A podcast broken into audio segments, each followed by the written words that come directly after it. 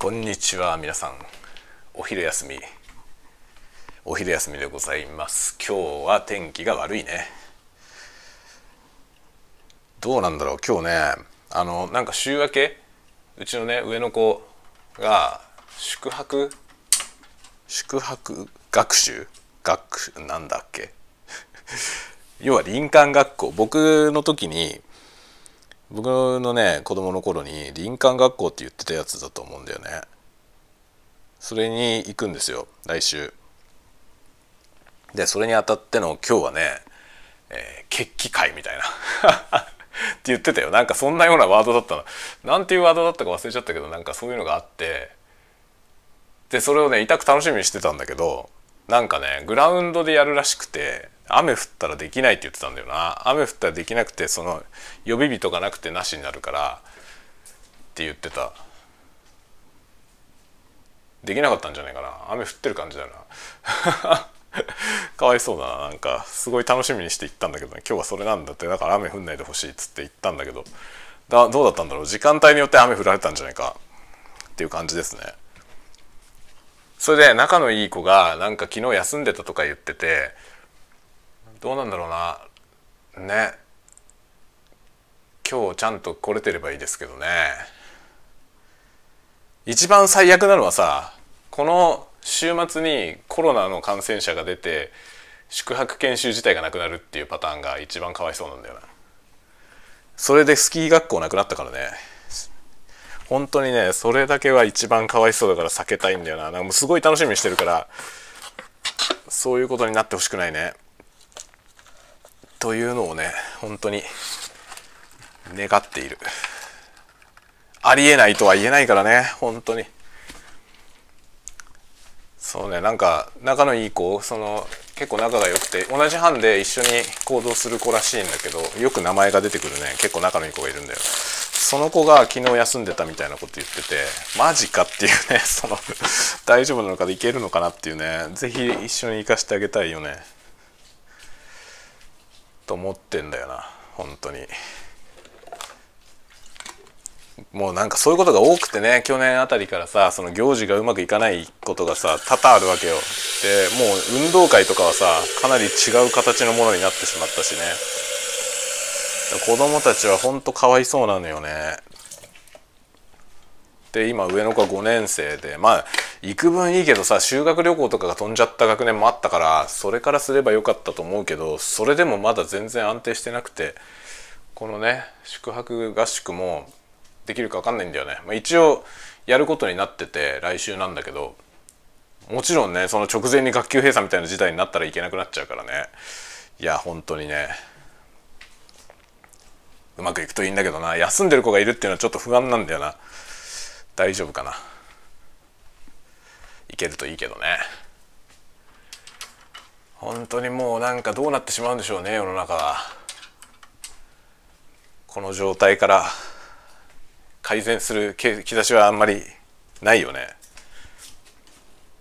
もうなんというかねこのであんまりニュースにもなんなくなってきたでしょ。その感染者が何人だとかさ。クラスターが発生したとかそういうことももはやなんか全然話題にならなくなってきて当たり前みたいになってきたけど当たり前じゃないからね全然。これが怖いですよね。そのどう考えても間違った事態になっててもそれの時間が長いとさその間違った事態の時間が長くなってくると当たり前になってしまうんだよな。それが普通になっちゃうでしょ、ま、それは人はさ慣れる物事になれるってことだけど慣れてしまうのもよしあしだなと思うよね。なんかこれ1個飲もうかな。今ね今日はカップラーメンの賞味期限が週明けのやつがあるから 来週の火曜日に期限が切れるごつ盛りちゃんぽんがあるからそれを食べようと思って。うちはねうちの家族はみんな元気ですね。全員無敵。全く風邪とかひかないね。誰も風邪ひかないし誰も体調を崩さないですね。無敵ですね。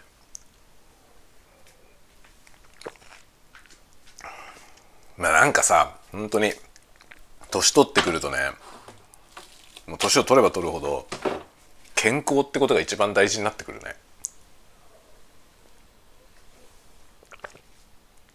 結構だから子供の話聞いてるとさ今日は誰誰々君が休んでたこの誰ちゃんが休んでたとかいう話よく聞くのよね。でうちの子は全然欠席したことないからさ。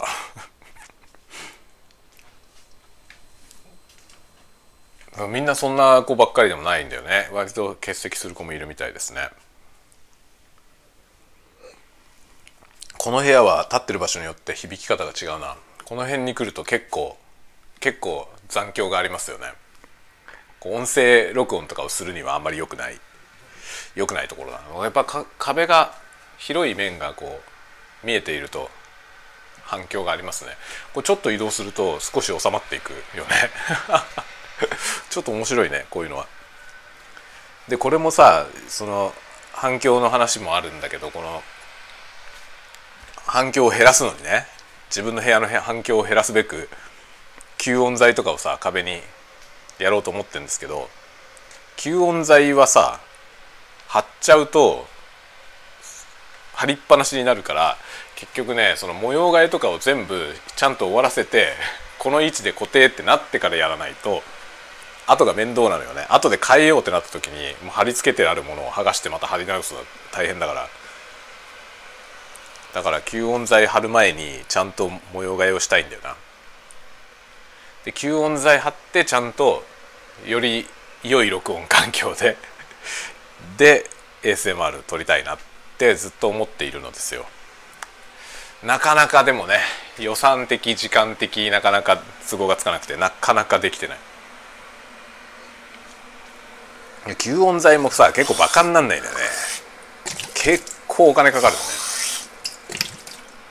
でもさ壁という壁を全部埋め尽くさなくてもあの要所要所広いところの壁のその要所要所に貼ってやるだけでだいぶ軽減できるとは思うんですよね。反響をね。あと意外と意外と見落としがちなのが天井でさ天井って障害物がほとんどないから実はものすごく跳ね返るんですよ音が。その天井の跳ね返りを少し抑えてやるだけでもかなりかなりデッドな音になるはずですね。なるべくデッドな音にしたいよな。でもそんなことばっかりだよもう。音をねいかにして音を取る。昨日のねほんと昨日のスタンド FM 夜のやつ失敗してたことに朝になってから気がつきました。あれ夜上げる前に気が付いてたら上げなかったよな。もう寝る時さそのままもう公開投稿ってやってそれが投稿されてるままもう投稿し終わらないうちにもう寝てたんだよね僕そ投稿ってボタンを押したらさこういろいろプロセスが走ってね何パーセント何パーセントってなっていってで完了ってなるんですけどその完了まで見届ける前にもう寝てたんだよね。それで朝起きたらさもうあのハート押してくれてた人がいてね。そのハート押してくれてる人がいるのに取り下げるわけにもいかないじゃない。と思ってさだからまあ音質が悪いすごい音が悪いんだけどさ。すごい音が悪い状態のまま上げてあります。そりゃそうなんだよね。あのね iPhone のマイクで撮ってもちゃんと iPhone のマイクで撮ろうと思って撮ってればさいい音で撮れるんですよ。だけど僕はさ別のマイクに向かって喋ってるからあれ。その USB 接続したマイクが生きてるつもりでそっちに向けて喋ってるからさちょっと離れたところに iPhone が置いてあってだから iPhone に入った音は小さかったんですよね要するに。それでスタンド FM は音が小さい場合はその適正な音量に持ち上げるんですよ。で持ち上げたことによって後ろのノイズとかも全部持ち上がってああいうことになるの。まあ、あれがさ要するに SN が悪いっていう状態なんだよね。そのシグナルノイズ比が近いのでその音量を持ち上げた時にノイズがの要するにノイズの率が高いからさああいうノイジーな音になっちゃうんですよね。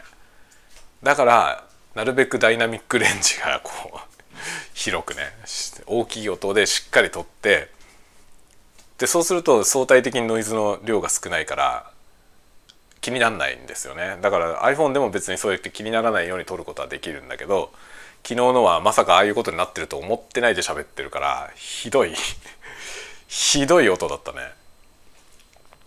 あれはちょっと本当なら本当なら出したくない音だった。けどもうねハートをしてもらってたからもうそのままにしておく。そのままにしてありますけどめちゃめちゃ聞きづらい音だね。昨日の夜のやつ。あれは本当に申し訳ない。やっぱりダメなんだね。接続を確認しただけじゃダメなんですよ。ちょっと喋って撮ってみてあちゃんとこっちのマイクで撮れてるなっていうのを一回プレイバックして確認してからじゃないとダメだね。昨日は怠ったんだよな。ほとんど毎晩やってるんだけど昨日に限って怠った時に限ってああいうことになるんだよ。本当にさ。なんとかの法則だよこれ。チェックしてるんだよ日々。でチェックして問題なくて普通にやってんですよ。ところがねチェックしなかった日に限って問題があるんだよ。ねえ。昨日の夜のやつは本当に残念。ひどい音なんだよな。なんでだろうね。あの USB 接続のやつは割とああいうことになりがちなんですよね。このマイクではそういうことになったことないよな。挿してて挿してるけどね使ってるつもりだけど使えてなかったみたいなことは一度もないと思うんだけどあっちのマイクはしょっちゅうあるんだよな USB 接続のやつは。iPhone のせいだよな。iPhone の USB がさライトニングから変換してつながなきゃいけないみたいなさアホな仕様になってるからだよね。それで充電するところとさ2個つけてよって思うよね。充電しながらでもできるようにしてくれよ。っていうね。いろいろがありますよ。でマイクとかどこのマイクが使われてるかとかも表示してほしいな。外部マイクが使われてたら使われてこっちが使われてますよってしてほしい。ヘッドホンはさ Bluetooth のヘッドホンつながってると出るんだよね。Bluetooth ヘッドホンのマークが。なんでなんでしょうかこれは一体。どういうことなんでしょうか。いや昨日のやつもしかしたら Bluetooth のヘッドホンがつながってた可能性あるな。あのヘッドホンにねなんかどうやらマイクの機能もついてるんだよね。Bluetooth ヘッドホンに。でそれのそっちが音拾ってたのかもしれないな。もうよくわかんないな。昨日の失敗の原因はよくわかんない。ちゃんと線はつないでたはず。なんだけどよくわかんないままに失敗になりました。今日は朝からまあ朝からそんなに大変でもない仕事をしてました。でもね面白かった今日は。あのなんだろうプラグインソフトのねプラグインソフトのそのソフト側のバグだった。なんか不具合がさ報告されてきて僕自分の作ったプログラムのねエラーが出るっていう不具合が報告されてきて検証してたら僕のせいじゃなくてそのね扱ってる相手側 やり取りしてる相手側のソフトに問題があった。そのバグをどうすればいいんだろう。そのメーカーに報告すればいいの。なんか謎のバグだったの本当に。結構あるんだよね。そのねプラグインソフトのさバグ。バグだらけですよ結構。CG のね CG ソフトウェアのその何て言えばいいかな。CG を作るためのアプリケーションまあクソ高いんだけどね。そのクソ高いアプリケーションにプラグインとして乗っけるサードパーティー製のやつ別の会社が作ってるソフトがあるのよ。でそのね別の会社が作ってるソフトの側には結構な量のバグが含まれててまあそのクソ高い本体にもバグはあるんだけどさ すごい量のバグがあってアホみたいなことになってるけどでもプラグイン側はもっとひどいんだよな。割と結構ザルザル状態でリリースされてるので。で特にねみんなが使わないような機能の部分は放置されがちだからひどいひどいことになってる。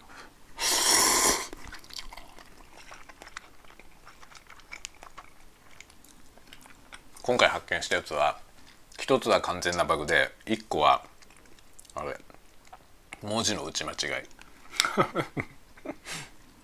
まあ API ってね API ってアプリケーションプログラムインターフェースっていうものの略なんですけどあの何らかのプログラムと別のプログラムがその通信するための仕組みなんですよね。だから例えば Windows のアプリケーションを作ろうとする時にさ例えば自分で作るアプリケーションで印刷したいとかっていう時に印刷機能を使うじゃない？でその印刷する機能自体は自分で実装する必要はなくてその Windows についてる印刷機能を使えばいいんですよね。でその Windows についてる印刷機能とやり取りするために Windows 側にねその窓口が設けられてるんですよ。そういう窓口の集まりが API なんですよね簡単に言うとね。その API みたいなものの窓口の名前が間違ってるっていう現象が ありましたね今回のやつは。バウンダリーズっていう言葉が N がなかったねバウダリーズになったと。とかそんなのね序の口なんで結構スペリングミスはいっぱいあってでそのスペリングミスを発見して途中で直そうとする時にさその API の窓口だから要はそのごじってるやつでもう作られてる他のソフトがあるかもしれないのよね。でそうなってくるとさそのそれの名前変えちゃうとその誰か他の人が作ったその API を使ってる側のソフトが動かなくなるんですよ。だからおいそれとごじったの発見しても直せないという問題があってでもう一個作るんだよね。正しい名前のやつと間違った名前のやつが2つあるっていう状態になるのよ。バージョンアップの時に直してでどっちでも同じ機能が呼ばれるんだけどそういうのラッパーっていうんですけどその1つ目のやつをさ間違ってるやつを新しい正しい名前のやつでラッピングしてまあ正しく正しいスペルでも間違ってるスペルでも同じ機能がちゃんと呼べるようにしてくれるんですけどそれが両方とも存在してる状態になるわけよ。そうすると経緯を知らないでそれを見るとどっちを使えばいいのかよく分かんないわけよね。何なのこれっていうさでそのカオスがもう長年続いているからほんとね CG のソフトウェアはかなりカオスよ中身が超カオス。あれ多分作ってる人たちももうさ初期のそれを作った人たちなんかとっくにもう引退しちゃってるからもう2 3 0年前からのね脈々と作り続けてるものでしょ。そうするとさ今作ってる人たちも様子が分かってないブラックボックスはいっぱいあるんだろうなと思うよね。だから何も整合性が取れてなくてさ本当にもうやめてほしい。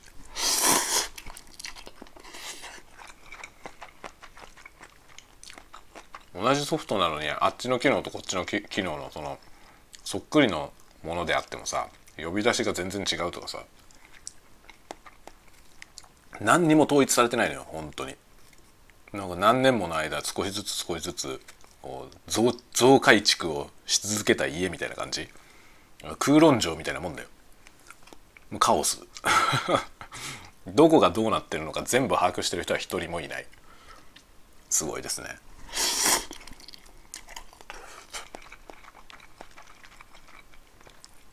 そういうソフトウェアがさものすごい金額なんだよ。まあサブスクリプションで月額3万円くらいで月額3万円だから年間36万円でしょ。高すぎるよね。まあ3万円弱だけど2万何千円ぐらいの値段だったと思うけど。高いよな。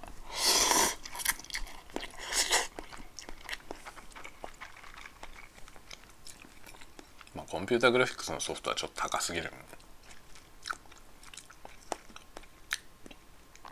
今ブレンダーっていうさ無料のソフトがあるから。オープンソースの。だから 3D のコンピューターグラフィックスやってみたいなって思う人はブレンダーでやるといいよ。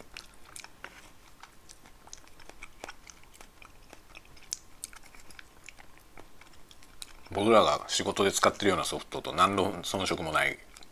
で無料だから。値段の差がひどすぎて笑っちゃうまあ仕事でもそっちを使う人がどんどん増えてきてるよね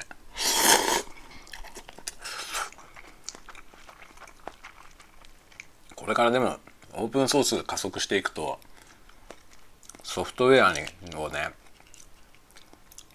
金取って売る時代じゃなくなってくるよねきっと。と思うんだよね。高機能な無料のソフトいくらでもあるじゃん今。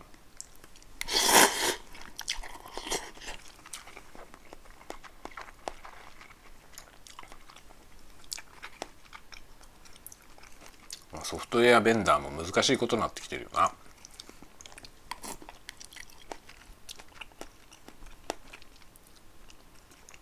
特になんていうかユーティリティアプリケーションみたいなものを作ってる会社は本当に苦しいよねそういうのをお金が出して買わなくてもさ今無料でねいいものいっぱいあるから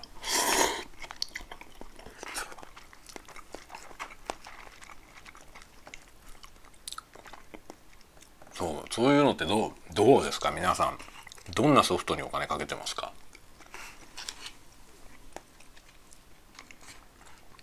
どんなソフトを買うんだろうみんな？例えば Clip Studio は買ってるね僕も。あと DAW DAW も買ってますね。なんで買うのか？なんで買うのか？まあ、今のところ DAW はまだ Cubase みたいなソフトはないよね。オープンソースで僕は知らないだけかもしれないけど DAW あんだけの高機能の DAW はまだ出てない気がするな。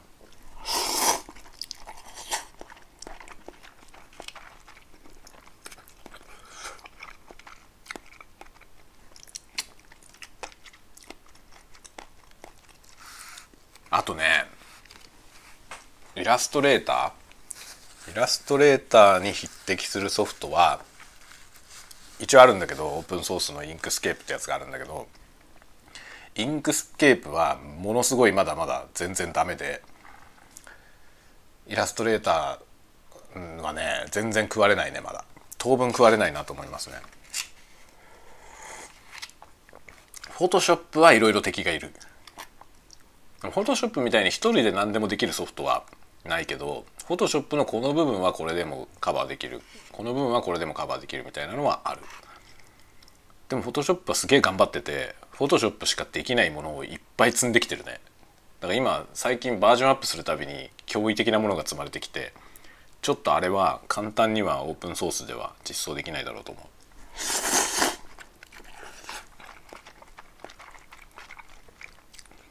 Adobe の牙城はなかなか崩せないね。でもプレミアに関してはもうダヴィンチが並んじゃってる気がするけど。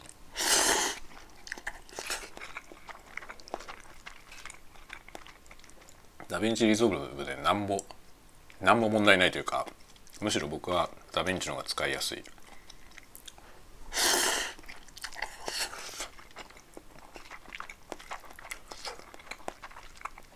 こういう話まとめてしたら面白いかもね。そのオープンソースソフトウェアの活用みたいな話。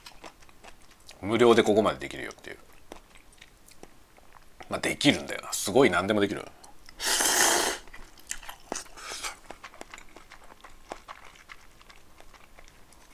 Inkscape はちょっとバグバグが多くてあれはちょっと直したいな。あのまあオープンソースだからさここにバグがあったって思ったら直せるんだよね。直しゃいいんだよね要は。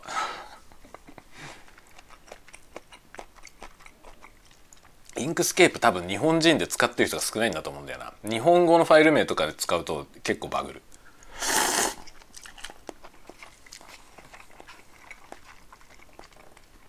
それを直せばいいんだね。ちょっと時間が取れたらやるか。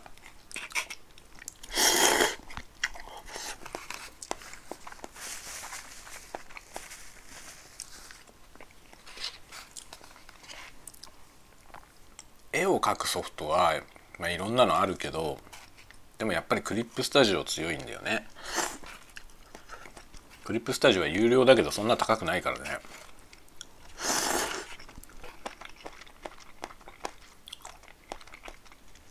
でもクリスタって確か印刷ができなかったけど今のクリスタはできるのかな。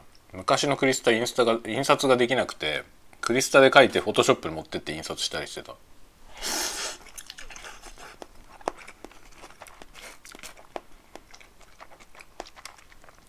ゃんと印刷できるようになっただろうか。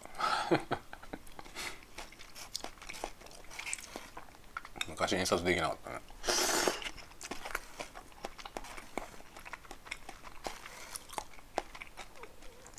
イラスト描くソフトではねクリタっていうソフトもあってクリタはオープンソースなんですよ。無料で使えるんだけどクリタも確か印刷ができなかった気がするな。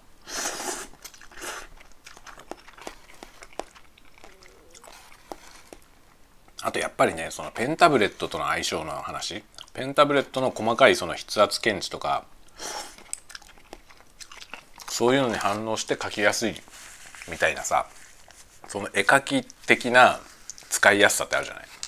その絵描き的使いやすさの部分でやっぱりねオープンソースのソフトはちょっと弱いね。まだ弱いですね。クリスタはそこそこら辺がすごいからさ。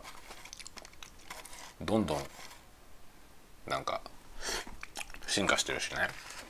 クリップスタジオでそのペンで書いててなんか違和感ほとんどないもんね。あれすごいよね。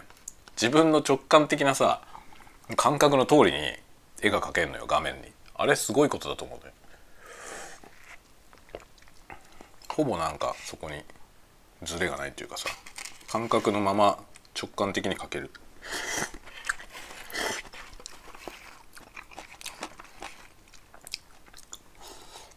まあ絵描いてなんかね絵を描いてやっていこうと思ってる人はクリスタは買って損はないと思うそんな高いソフトじゃないから。あれが何万円もするとか言ったらさちょっと考えちゃうけどさ。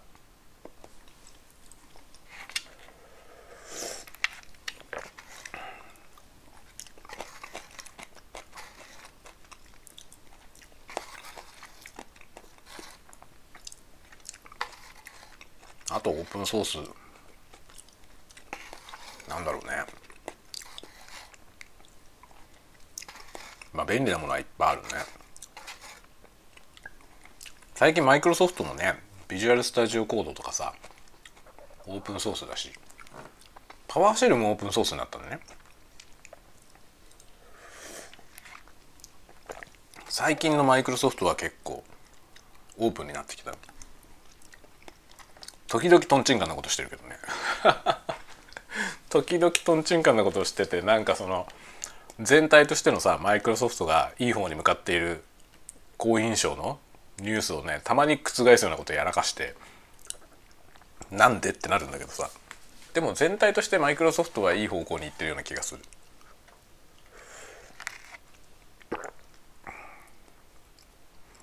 まあ、Windows がなんかその例えば開発者とかねプログラム書く人とかに Windows が使いにくいっていう時代は次第に遠ざかりつつある。けど面倒くさいよねっていうのは まあ若干あるね。あの Windows サブシステムオブ Linux WSL っていうねやつがあるんですけどあれのおかげでなんか Windows 機がすごく使いやすいものになった。Windows 機1台で結構できることが増えましたね。ただ使い方に癖があって 癖があってダリーっていうのはもうマジである。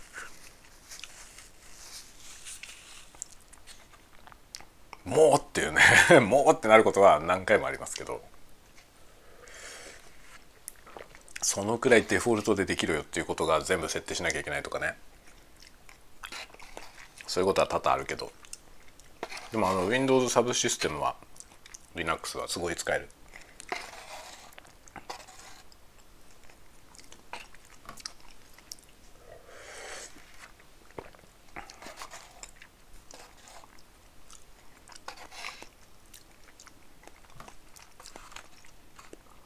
昔さ Mac もね興味を持ってやってみようとしたことがあるんですよ。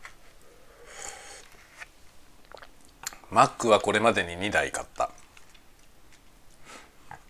あれね2000年代2010年くらい2009年か10年の9年かあれのミ Mac mini 弁当箱みたいなやつ。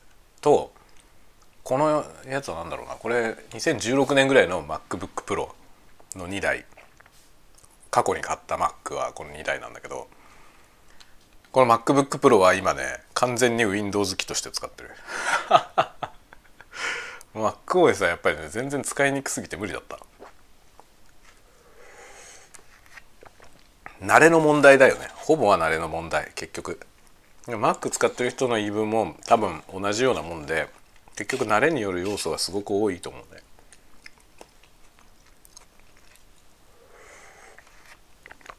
昔は結構できることが歴然と違ったからその職種によって絶対 Mac じゃなきゃダメとかあったけど今はそんなことはあんまりないと思うな。どっちの OS でも別にいいと思うけど僕はねハードウェアが選べないから Windows を使って。Mac って Apple の製品しか使えないじゃない？MacOS まあその時点でなんか嫌なんだよね。ハードウェアの選択の自由が全然ないじゃん、まあ、だから安定してるんだけどさ。だからそのなんていうの？あの色とか特に色に関しては Mac はいいよね。だからあのデザイナーのねそのグラフィックデザイナーとかさ紙媒体のデザインする人とかあと映像のあのポストプロダクション編集からその以降のところをやる人とかねそういう人にとっては Mac はね色の面ではすげえアドバンテージがあると思いますね。Mac である以上同じ色が出せるっていうさそれは強みですよね。Windows 機はさそれをやろうとしたらちゃんとモニターキャリブレーションとかを同じ条件でねあっちの人とこっちの人が同じ条件でキャリブレーションしてでまあ厳密にやるなら同じモニター同じグラボを用意してやって初めて同じ色になるじゃん。だからそのあなたの見ていると音色とこちらの見ている音が同じかどうかの保証ができないっていう問題はあるんだよね。でも Mac はさそこがある程度保証されてるんだよね。だから色色を扱う分野で Mac がいいっていうのはすごいわかる。そのためにハードウェアが制約されてるんですよね。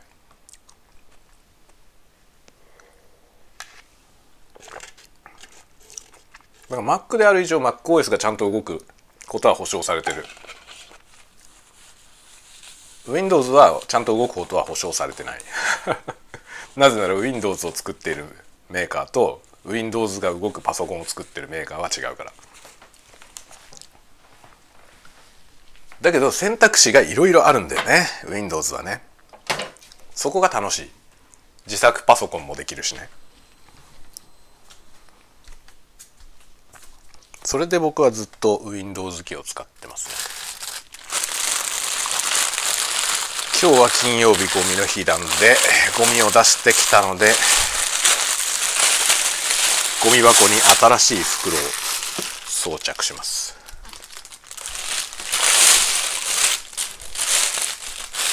まあね Mac か Windows か問題はさもう古くからあるじゃん。僕はさ最初音楽をやってて90年代1900 1996年か。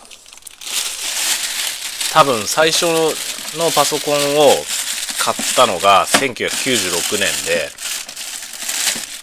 その時ね僕は音楽をやってて音楽をやるんだったら Mac っていう時代だったのよ。音楽をやる人は Mac っていう時代でありえなかったんですよ。Windows で音楽やるとかってありえないっていう時代だったんだよね。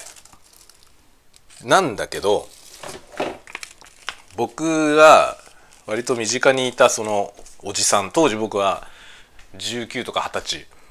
19歳だね。96年は19歳ですね。の時にねこの近くに身近にいたそのコンピューターを使ってるおじさんたち。まあ大体ね音楽の人は大体 Mac を使ってました。でそのうちの一人の編曲家の先生がそのね自分は Mac を使っているけどこれからコンピューターはね Windows になると思うよ。Windows のシェアが増えると思うよ。って言うんですよ。その人が。Windows のシェアが増えていくから今は音楽といえば Mac ってなってるけどいずれ音楽も Windows でできるようになるよ。って言うんだよね。だから僕がねパソコンをこれから買おうと思うって言ってる時にそういう話をしてくれてだから今 Windows で始めたらすげえ先駆者だよって 言うのよ。やっといて損はないんじゃないみたいな感じで言われたのよね。っていうのがまず一人ねそういう人に出会ったんですよ。でもう一人は僕ね実はねその人をモデルに小説を書いたことがあるんですけどあのね僕のあのどこだろう。ノベルデイズかな。どっか。ノベルデイズだと思いますけどノベルデイズで「東京ノスタルジア」っていう連作短編みたいな作品があるんですけどそれのねあの渋谷の話書いてるやつ。渋谷の話書いてるやつで渋谷の道玄坂のなんかよくわかんない謎のビルに迷い込むような話があるんですよ。その仕事でね若い人が若い男の人が仕事で呼ばれていったらうさんくさいおっさんがねそのマンションの一室みたいなとこでなんか怪しげな仕事をしているっていう話。あれねほぼ実話なんですよ。あれほぼ実話でそこで出会ったおじさんがねその人は Windows だったのよ。で Windows その時代に Windows で楽譜を作ってたんですよ。そんな人ほとんどいなかったのまだ。その音楽といえば Mac っていう時代だったから。でたまたま僕はねその Mac を使ってるんだけどこれからは Windows だよっていう人とその人の話聞いた後に直後にね実際に Windows 機で仕事をしてる人を見ちゃったの。でその人は何がすごかったかって Windows 機なんだけど全部自作 PC だったんですよ。で90あれ96年ぐらいですよ96年か7年に自作 PC で全部 Windows 機をねで家に遊びに行った家っていうかそこは仕事場がさ要は家なんですよ。そのマンションの一室みたいなところで仕事してるわけ。その道玄坂の裏通りにあるねすっげえ怪しげなもう日の光がほとんど入んないようなマンション。でそこでやってるわけですよその人が仕事を。でそれがねパソコンがあのねケースが開いた状態のままなんですよ。だから基板とかむき出しの状態でそこら辺にゴロゴロ部品が転がってて。でそれが動いてるんですよ。そのむき出しの状態で動いてそれを使って仕事してるのっていう状態なんですよその人が。でこの方が安いからとかって言ってさ部品買ってきて組み立てんだよっつって言うんですよ。でこれは Windows じゃないとでできないよって言われたわけ。自作 PC はね Windows だよって言われてそうなんだと思ってねじゃあ Windows で始めよう。いきなり自作はね何ちゅうパソコン触ったこともないからさ。いきなり自作はしませんけど1台目は Windows のパソコンを買おうと。その時に決めたのよ。で19歳の時で確か。19歳の時にパソコンあのパソコンを確か親に買ってもらった。コンパックのねパソコンを買ってもらいましたね。もうそのパソコンはもうね使い倒した。本当にあっという間に元取った気がするな。かなりいろんなことを勉強したんでそれで。でその次はもう自作パソコンでしたね。だから98年くらい。1998年か9年か。そのくらいでもうあとは自作パソコン。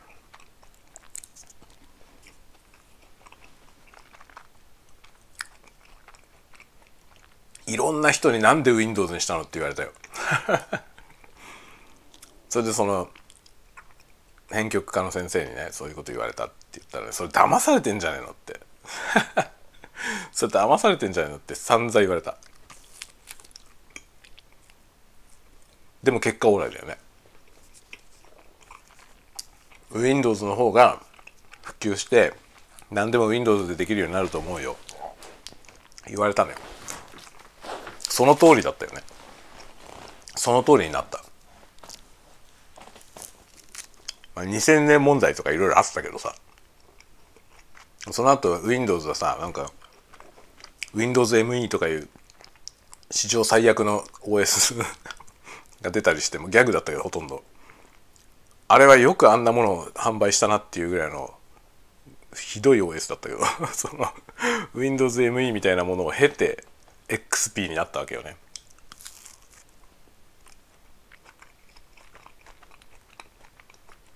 もう XP の頃にはもう完全に Windows だったよね。シェアではもう完全に Windows だし音楽も Windows でできる時代になってた。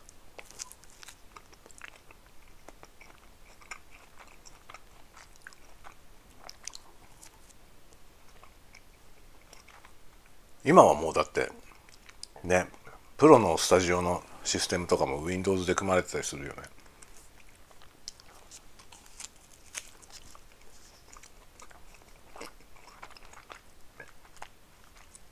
それでね良かったなと思ったのが当時は音楽は Mac って言われたしデザインも Mac だったんですよ。Adobe のソフトウェアは Mac から出てきてるからね。その Photoshop とかもともと Mac 版しかなかったんですよね。でそれが Windows に移植されて始めてるけど結局 Mac で開発されて Windows に移植するっていうスタイルだったから Windows 版の方が不具合が多かったんですよ。でできない機能があったりとかした当時はね。今は多分ほとんど遜色ないと思うけどどっちも同じ機能が使えると思うけど当時は結構 Windows 版はできないとかこれができないとかいろいろあった。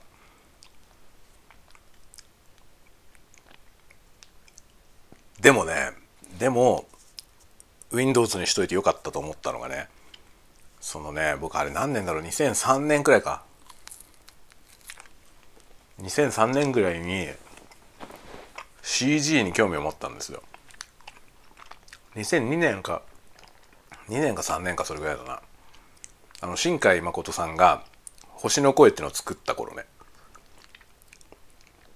その前後してもうちょっと前だったな。新海さんのことを知ったのはちょっと後だったんだけど。その頃ね Windows あのね 3D のソフトね 3DCG のソフトが Windows 版しかないソフトが結構あったんですよ。で CG やるんだったら Windows って感じだったのね。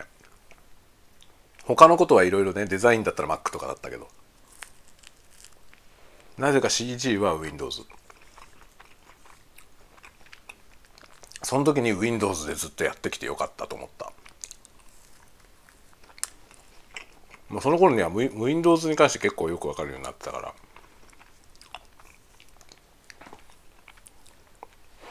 そういうね。なんともわかんないですよね。結果としてあの編曲家の先生が言ってたことはその通りだった。何を思って僕にそうやって進めたのかよく分かんないけどね。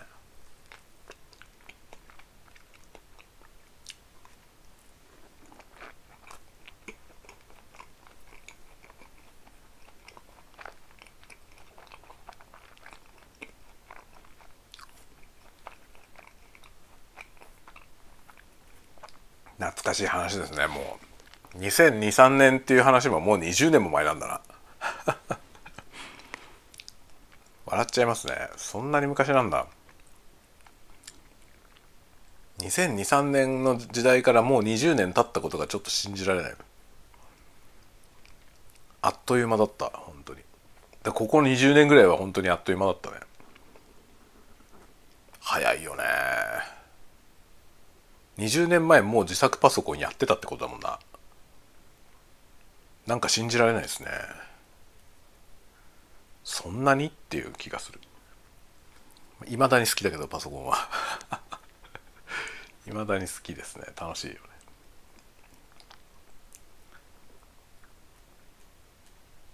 それもこれもでも Windows のおかげなんだよな。Windows で自作パソコンとかをやっていたおかげで結局そっからねそのなんだろうその古いパソコンねパワーの少ないパソコンを使い終わってさ新しいのを買った時に古い方をどうするかっていう時にじゃあ Linux を入れてサーバーにするみたいな話につながったんですよね結局ね。それで Linux の勉強とかをしたのが後にね役に立ったりしたんですよ結局。ウェブサーバー公開したりっていうのにウェブサーバー公開し始めたのは2010年くらいですけどそれまでにいろいろね結構勉強できたんで Linux のこととかはね多分だから Mac でやってたら Mac は Mac 自体が Unix だからあのまあそういう方向にね勉強はしたかもしれないけどきっとなんかね Linux のディストリビューションのやつをなんか入れてさ僕は結構デビアンっていうやつは愛用してるんですけどそのデビアンを勉強したりってことはなかなか繋がんなかったような気がするんですよね Mac やってたら。だから結果として僕は最初 Windows で入ったのがすごい正解だった気がするみたいなねことですねこの間あのなんだっけ物書きのためのパソコンの選び方みたいなノート書いてあれすごい好評で恐縮なんですけど あのすごいね思った以上に想定した以上に読まれててあれ本当はね仲仲のいい友達のね人たちが割とねパソコン買い替えるとかいう時にどんなパソコンにすればいいのかわからんって言ってたからじゃあそういう人向けのね話を書こうかなと思ったんですよ。結局なんかその文章を書くぐらいなんだよねって言ってる人ってさ文章を書くぐらいだったら別にどれでもいいんじゃないって言われちゃうからさ、まあ、どれでもいいんじゃないって言われてもさっていうね。本当にどれでもいいのっていうのあるじゃない？でどれでもいいって言われて買ってみたらなんか結構そのね動作が重くてストレスフルだったりとかなくはないわけよ。だから結局のところなんかそのね文章を書くだけだよっていう人でも純粋に本当に文章しか書かないわけじゃないでしょっていう。ことを一応ね書こうと思ったのがあのノートだったんですよね。まあそんなようなまあああいうコンピューターの話とかもね deep deep inside になりすぎな ことになりがちですけどまた今後もどっかでやっていこうかなと思いますそれでは午後の部の仕事に入ろうかなと思いますね午後の仕事をしつつ夕方は今日はおじさんに会いに行くので楽しいおじさんに会いに行くのでそれを楽しみに午後切り抜けたいと思います。今またガーデンルームに来ました。ちょっとね今日はこのガーデンルームからまた今空 今空の写真を撮ってこれのこのエピソードのサムネにします。ではでは皆さんまた、えー、いついつか明日かなお会いしましょう。ではねまたね。